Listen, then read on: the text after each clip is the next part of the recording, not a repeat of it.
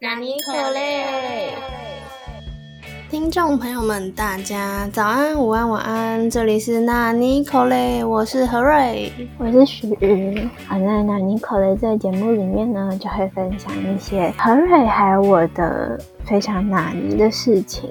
也欢迎听众朋友们来投稿，只要来我们的 IG 纳尼底线 Podcast 就可以跟我们投稿啦。你刚刚好像讲拿尼底线 Podcast，其实是拿尼口类底线 Podcast 哦。请私讯我们，或者在首页点入匿名投稿的链接都可以。那我们就要马上进入本周拿尼口类。本周的拿尼口类。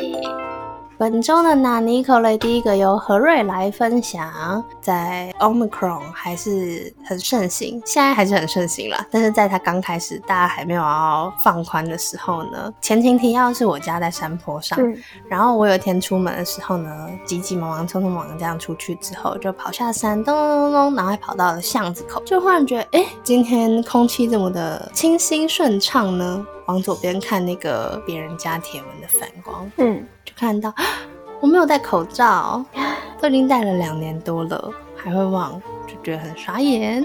所以呢，我就虽然已经快迟到了，但我又只好赶快咚咚咚又冲回去，而且我家在山坡上，嗯，所以我就又冲回山坡上开门拿我的口罩，然后总算呢再出门，就是一个准备。迟到的预感了，我就想说，难道这是什么坏坏的预兆吗？结果果然就是，因为我那天就是戴新帽子的那一天，嗯，其实就是上礼拜分享到的下大雨的那一天。我那天呢就想说，好吧，那我要等公车，结果等等等等了。一阵子之后呢，公车终于来了，我就从那个公车站牌稍微有点咚咚咚的靠过去，但因为我戴着那个新帽子，结果就在我要上车前一刻呢，那个帽子就掉到了地板上。重点是我还很青春的感觉，就是跟司机招手啊，然后准备要上车的情况下，又冲回去捡我的帽子，然后再上车，觉得自己很阿呆。但真的好快哦，疫情已经两年了，结果我觉得震惊的点是这个。好的，所以这就是我的两个小小迷你的小纳尼。那我就来分享那天我朋友的一个很纳尼的事情。反正那天我们去拍毕业照，因为就是一直拖，然后再一直拿上来嘛，就拍照。然后朋友 A 的口罩线就断掉了。然后他就说怎么办？怎么办？那朋友 B 就说没关系，我很会绑。然后呢，他就把那个口罩拿起来，然后就超快，然后就绑好。然后我们就说哇，你好专业哦，什么绑得很好之类。朋友 A 就要再带回去的时候，发现朋友 B 把那个线。绑死了，就是他穿过另一个耳朵，口罩就直接形成一个圆形，你懂我意思吗？我懂，超好笑，然后就无法使用，我们笑到快要。爆掉，对，这就是一个简短的关于口罩的投稿。那就换何瑞来分享我的第二个，也是很简短的拿尼口雷。有一天我从捷运站要走回家的时候，因为大概有两站公车站距离，所以我有时候就会不由自主的注意到附近比较浮夸的人呢，他们在干嘛。嗯，有一天我就走在前面，就想，哎，今天好像没有什么特别的事情可以让我注意的。结果呢，我就听到后面传来就两个年轻女生的声音，她就说：“哦，这也要前情提要，前情提要就是我家在台北市。”我就听到后面人，感觉是有一个外地人，就跟当地人，就是我们家附近的。朋友就说：“我觉得这里让我很怀念呢。”地人就想说：“怎么可能？你感觉是第一次来这边？”嗯，然后他就说：“我想起来为什么了，因为我觉得这里好像嘉义的乡下哦。”然后我就觉得超问号的。对，没关系，好好笑。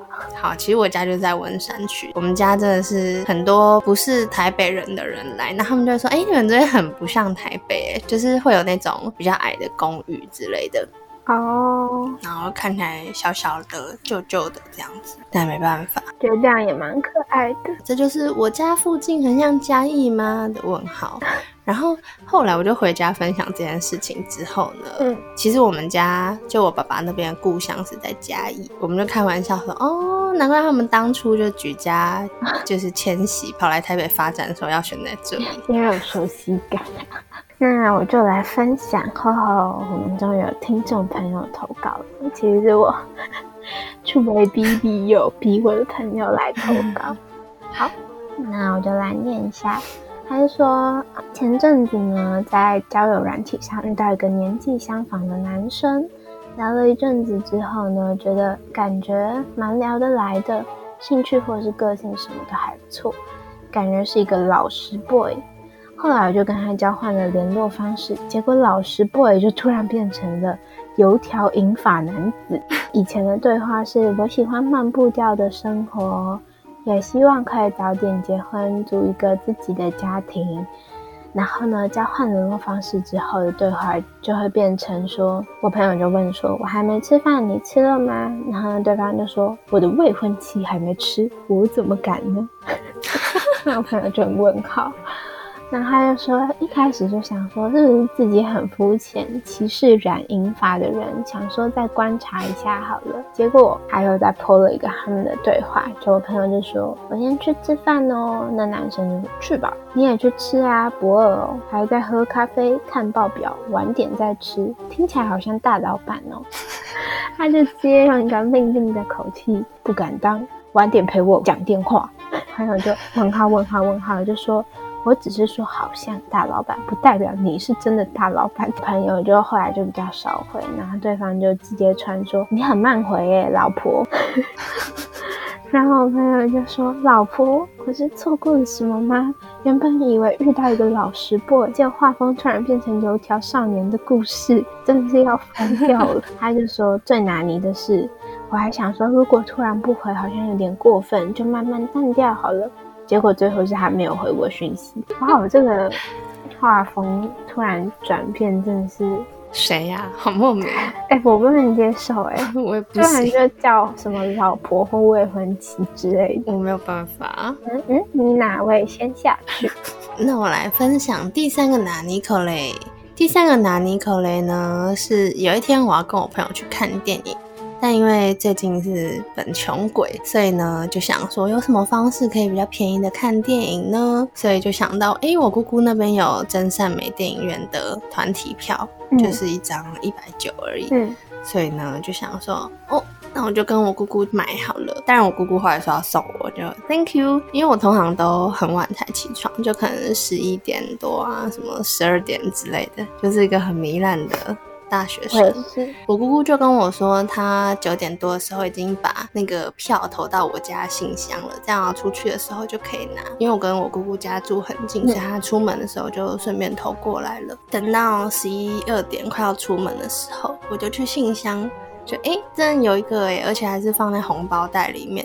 然后外面还写什么姑子，然后什么给你哦，还贴了一些可爱的贴纸，好可爱哦。然后我就想说很安心，就把它放在出门前的那个桌上，就想说等一下再整个拿走就好了。结果等到我要出门的时候呢，我就想说，嗯，还是来看一下好了，因为那个袋子可以不用拿出去，我可以只拿里面的票就好了。然后结果里面是空的，我还以为我是怎样，是被异世界吸走了吗？还是什么的？想说那是什么四次元口袋吗？其实那个红包袋就是大家众所皆知的红包袋，但是我就是有点不敢相信我的眼睛，所以我还把它到处翻弄看看，你知道吗？就差没有把眼睛对到那个口上面。后来呢，我就满怀疑惑的发了讯息问我姑姑说：“哎，那个电影票是不是没有在里面拿？那我是不是要自己过去拿？就因为我们家也有阿妈家的钥匙，所以就算真的没有，我还是可以自己拿。如果她不在家的话。”然后说：“哎，怎么可能？但是我已经快要迟到了，所以我就说，呃，还是你帮我看一下，因为里面是空的。哎，后来他就回去看了一下他的书桌，就发现 我把它放在抽屉里了。原来就是在精心的贴贴纸装饰的时候呢，顾此失彼。姑姑超可爱，我快笑了。” 真的，然后后来就说啊，怎么办？对不起，那我马上帮你拿出来，就顺利的拿到电影票，搭上公车去看电影，好赞哦！我超久没有看电影，因为你是防疫煎饼，因为我就突然懒惰了。再赞美一次姑姑，真的好可爱哦。第三则，我也来分享一个投稿，其实是我投朋友的故事吧。好，但是就是跟上一则有点类似，是我另外一位朋友，他那天就传了一个对话的截图给我，有一个他大学以前认识但没有很熟的 A 男。好，先前情提要一下，这 A 男呢，其实跟他没有很熟，到大四的时候，两个人才开始会讲几句话这样子。就有一次我朋友生日的时候呢，就收到 A 男的讯息说在家吗？问号，我在外等。然后我朋友就大惊说：“你在我家楼下吗？”只好赶快冲下去。那 A 男就觉得自己很浪漫的准备了礼物给他，这样。但我朋友就觉得负担很大。然后这就是大学时候的事情了。然后现在朋友已经大学毕业一年了嘛，他们的对话记录就停留在那里。因为我朋友后来就不太想理他，觉得这个人很诡异。对，然后结果呢，他那天又突然密我朋友说：“呵呵，我以为你永远不会理我，诶，我刚走没多久了。”待了一个多小时，生日快乐啊，什么什么之类的，然后就说原本要给的啦，都湿了，好恐怖哦。对啊，我就觉得超问号了。然后呢，我朋友传给我，那他就也觉得很问号，然后他就回说，嗯，我确诊了，我无法出门，请不要来找我，谢谢你的心意，但我没有办法收。那个人就会说，哦，早日康复，是不想收我的东西吧？废话，对啊，就是啊，觉得真的是好恐怖的人哦，好奇怪哦，那怎么会有人一年都没有联络，还突然这样啊？而且还就是说，我以为你不会理我，然后我在那边一个多小时。对啊，那还有什么？原本要给都湿了，明天好了，他还说明天好了。明天什么明天呐？我跟你就没有明天好吗？真的是好恐怖哦！就完全没有联络，然后还忽然跑到人家家楼下，超恐怖，还一个多小时哎！对啊，太恐怖了。所以不要轻易的让不熟的人知道自己的家在哪里，谁知道他是什么奇奇怪怪，都不知道他会寄什么东西来。对啊，希望他不要听到这一集。但如果你听到的话呢，请自我反省一下，请不要这样。就希望你可以自重。那我们就进入超主观的纳尼口雷指数 ranking。我要投给最后那位同学，太恐怖了。那我要投给那个突然突变的银发男，而且有点好笑，这没有杀伤力，但很好笑。对，那很荒谬。我的未婚妻还没吃，我怎么敢呢？而且明明就是只是。聊天的关系怎么？对，而且也没有聊到很久吧，就可能快一个月这样之类的。而且如果原本前面算是聊蛮认真的话题，然后就后面忽然变这样，会觉得是找人带回吗？对，就很搞笑。就要进入下个单元，口雷纳尼喽，口雷哇纳尼。那在口雷纳尼这个单元里面呢，就会分享何瑞最近关心的议题，还有许瑜的 playlist，以及我们发现的酷东西、小物，还有他的资讯。最后呢，会分享喜欢的书、电影、电视、音乐讲座。那就由何瑞先来分享最近关心的议题。最近关心的议题呢，是现在已经有点过气的。因为演艺圈的消息实在是来得太快，也去得太快了。等到大家听到的时候呢，应该就更过气了，除非有新的消息产生。不会，我觉得那时候还会有新的。就是呢，大家如果知道 Laser Laughing 他们的其中有个团员呢，就是 Kim 卡兰，但是大家都翻译成加兰，所以我们就用加兰免听众朋友们听得太辛苦。就是加兰呢，他的霸凌的传闻，这个应该算是已经不能说是传闻了，事实。对，已经有很多单位都跑出来说，你就是真的有霸凌。这起因呢，就是他们是一个新的六人的女团。然后呢，之前就有一些嗯小小的争议，但这些都是很微小。比如说，就说哎，那个谁谁谁怎么把自己整成这样啊，什么之类的。对，但里面其中有位成员就是这位嘉兰妹妹，她真的是妹妹，好像零六年还零七年的，被传说什么，她居然是一个超级恐怖的霸凌仔。那当然，在刚开始大家就会先观望，因为已经对这个消息见怪不怪。在一百个韩团里面，可能有六十几个。都会被说什么？哎，你可能有霸凌之类的，但是那不一定是都是真的嘛，或是其实有压下来。反正大家就想说先观望。结果呢，Hype 就是他们的经纪公司，就说什么绝对没有，所以大家就开始呢抽丝剥茧，就出现了很多愤怒的受害者。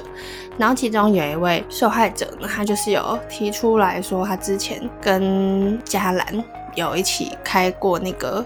校园暴力的委员会，结果呢，后来嘉兰就收到了五号处分，大家就想说，哎，这应该是已经是真的了吧？甚至教育部呢还有出来说明，就说什么，呃，像这样子的状况呢，应该就是真的有这样子的霸凌事实，所以才开到校报委员会。那结果是五号这样子，就是证明说这真有这件事，不是 P 图或什么的。而且其实像那个受害者，他也不是只是他自己跑出来放话，是他的律师团队，是他们还。韩国里面还蛮大，就像台湾会说什么李律吧，然后他们有一个蛮大的律师团队，就是叫大伦，嗯，这是音译啦。结果害还是会说什么哦，嘉兰是受害者啊，他是当初呢看到朋友被欺负，所以呢才伙同其他的朋友们去给他教训。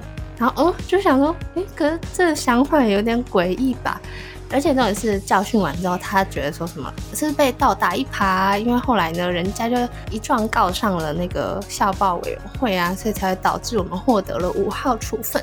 所以大家要就是守护我们嘉兰，他可能是受害者这样子，就看到大家非常的问号，就想说，嗯，他也不是把大家当自己。对啊，那嘉兰当初自己被校报委员会传唤的时候呢？那他怎么不反告回去啊？对，全部最问号就是 Hype 的处理方式，他真的只是激起更多民怨。对啊，而且就让人家觉得这个人真的是不要再回来了。他还不如真心道歉。真的，而且重点是他都没有出来道歉呢。之前有问到这些问题，他就说什么，请大家继续关注我未来的发展什么之类。然后大家想，嗯。通常会说什么？至少因为这个骚乱什么，造成大家的可能观感不佳之类，会道歉。他们就一直觉得说什么，啊，你们不要苛责一个未成年人呐，什么之类的。然后就想说，哇，恐怖！而且重点是因为嘉兰目前没有看出来他的家世有什么背景显赫之类的，所以就也不太懂为什么还不这么保他。因为他目前就只有暂时休团，也是有人在怀疑说是不是真的没有把他退团的意思。但现在就是说他现在身心受创，所以呢，先让他休息。对，很让人不能接受，因为他那个声明也是讲的好像是他也是受害者，因为大家舆论让他身心受创，所以他才要暂时休息。我觉得其他团员一定觉得很问号。他如果想要好好发展的话，还是。对，诚心道歉了。反正他现在也有一些粉丝，不然只能去当直播主了。我自己觉得啦，这可以在这里讲吗？可以啦，因为我们的听众也没有多少。我觉得应该在他后台很硬 通常不会闹到这样，而且因为他其实也没有到。真的说什么红到会让公司舍不得放手？我觉得有可能是他后来才有后台，因为如果他本来就是在可能政商名流界的话，他就不会去读那个学校，然后也可以压下来，就也不会开到校报委员会，更不会拿到五级处分。五级处分跟大家分享一下，可能前面是有一些什么书面道歉呐，或者是要当面道歉呐，或者得到一些训诫等等的。那五级处分就是你要去接受心理的矫正，而且你父母可能也要一起上课。之类的，反正就是家庭教育有一些观念怪怪的啊，然后还有你本身可能也不太悔改，所以才需要去上到这个品德教育或是霸凌的课程。所以像家人这样子的话，好像就算是蛮严重，就是中等阶级的那种状况。而且依照 Hype 说的话，他说他都没有物理攻击对方，然后想说，嗯，要怎么骂一个人骂到得到五级处分呢？这里也是只能打个问号，但就算没有物理攻击对方，他可能在旁边叫别人做，对对对对对，也都是有可能的，就教唆或什么的。反正。Type 真的是，对啊，哎，他们现在就被大家觉得就很像一个暴发户。就现在就乱花钱，而且这样会引起以前的团体的粉丝的愤怒，他们就会觉得说，我们哥哥、我们姐姐赚钱，结果你拿去给金嘉兰这样子花，就觉得很问号。都是后话啦，主要还是不要霸凌人呐，不管是学生时期或者是。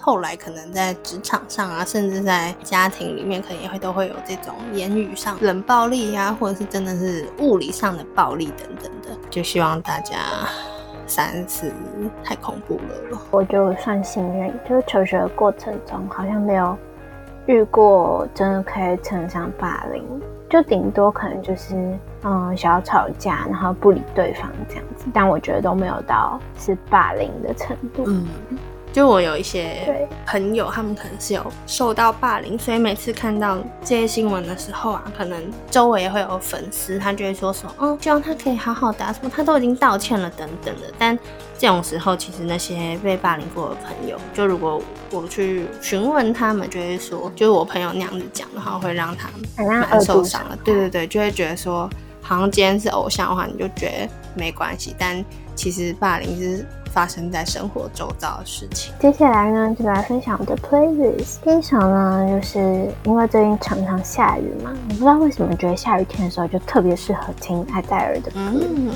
所以第一首呢，就来分享她的成名曲《Chasing Pavement》。我好像分享过诶，真的，忘记了，不知道。好，然后第二首呢，就来分享乌松的《Lonely》。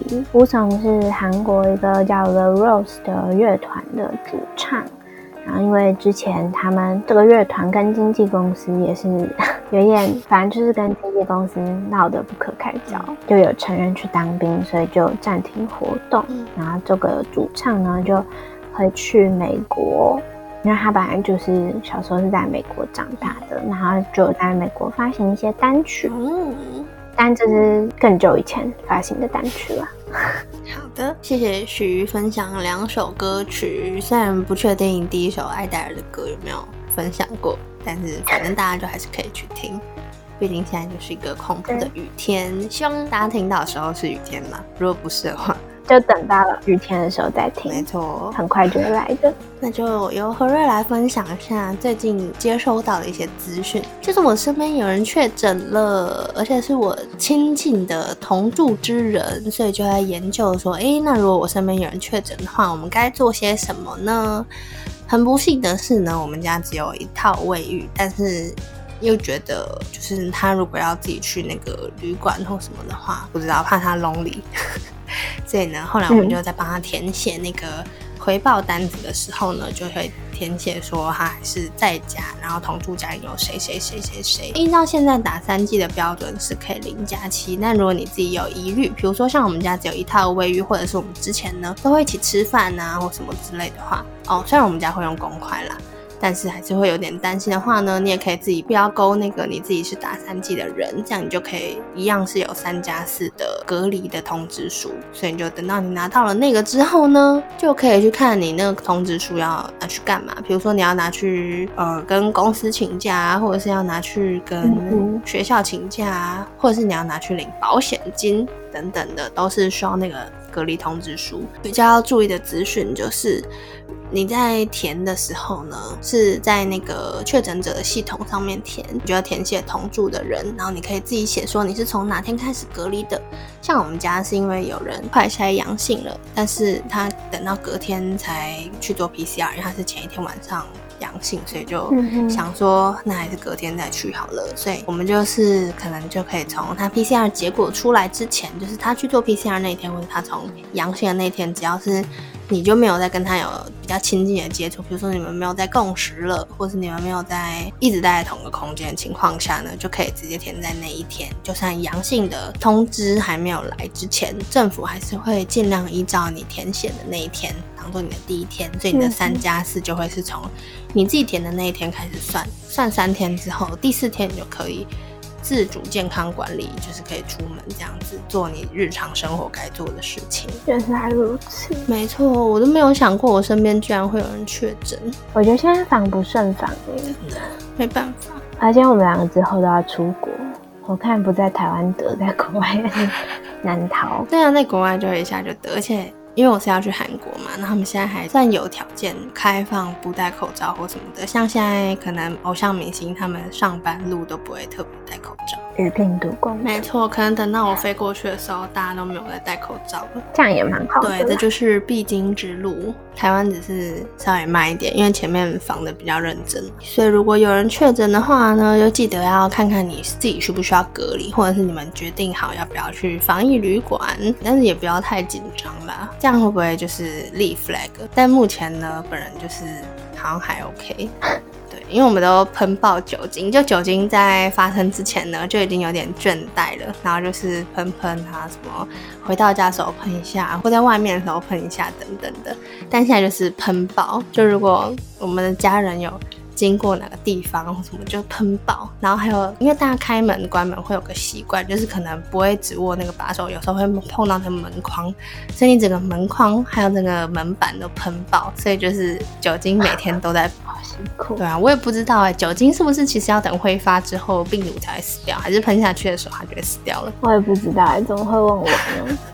提一个疑问，如果大家知道的话，请告诉何瑞。好，结果还是我要分享内容。那就我来推荐要推荐的电影，还有电视剧，都是日本的作品。要分享的第一个是《不能相爱的两个人》，许可能知道，但有可能因为他现在没有那么喜欢高桥医生，所以不知道。我知道，哎，还是有在关注，好不好？请 重。不能相爱的两个人呢，其实不是何瑞有追的剧，是周围的人有在看，然后都一片好评吗？这个题材蛮。特别的是在讲无性恋之间的爱情故事，所以诶，他们也不算是很爱情，就是有种淡淡的温馨的那种情感上的交流等等的，可能就也不会有身体上的交流，但就是可以好好相安无事的生活，就很像平稳相处的同住者。虽然也是一男一女，但他们就是可以一起住啊，然后也可以互相帮助，遇到困难时候也可以打电话给对方等等这样的亲密的关系，但可能在身体上。或者在爱情上面交流就会比较淡一点，所以就是在分享这样子的人他在社会上面要怎么面对周围的人，可能会一直跟他说什么，哎，啊你们都没有讨论过要生小孩吗？或是，哎，啊他这样子跑去外地的话，那你之后要怎么办呢？就是对他们来说，可能这些都不是他们需要考虑的内容，所以。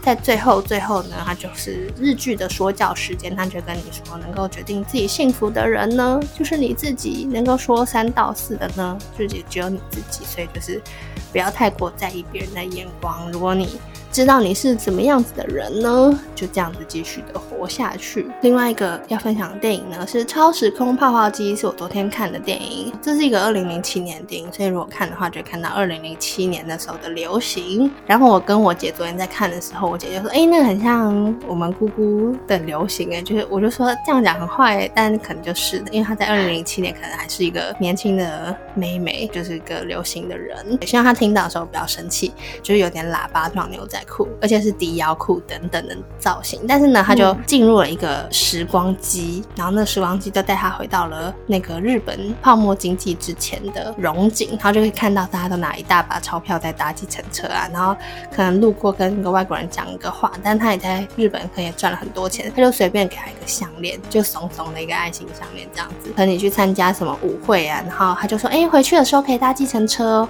然后就给你计程车券，然后就想说，哎，是回去的那张。吗？就他给你一叠，他就说，哎，以后爱搭就直接搭这样子，但搞不好也搭不到，因为计程车就等着那一把钞票之类的。可以看到当时的荣景，然后还有那种半屏山发型啊，然后亮片妆等等的，让人觉得很棒。一定要用这个词，很棒，这个词很有力量。对啊，真的，他一讲出来就是好棒。他为什么要回去呢？是为了要找他的妈妈。他们到底要阻止什么呢？就是想要阻止。日本签下某个条约，这样才不会造成泡沫经济那么严重的影响。经济不景气，什么好几十年呐，等等都无法复苏。然后也可以看到，当时他们就是不会很相信未来会这样子啦。毕竟他们就生活在泡沫中，就不相信泡沫会破掉。所以就可以看到，女儿就是很努力的去找回妈妈，然后还有去阻止这个交易的条约实现这样子。反正就是一个超展开的喜剧，然后也有很浮夸的梦幻般的电影。但你就会想说，好了，你就被说服了，沉浸在这个泡泡中。以后设的角度来看，你就是会觉得说，哎，你在看的这个浮夸滑稽的片呢，就有点像是当时他们在那个泡泡中，你就会随波逐流的承受这些浮夸的内容。这样子还不错哎，有被烧到，想看好。那我们的口雷那尼就到这边，也就是我们拿尼口雷也到了结束的时间。那我们就下礼拜同一时间再见喽，拜拜。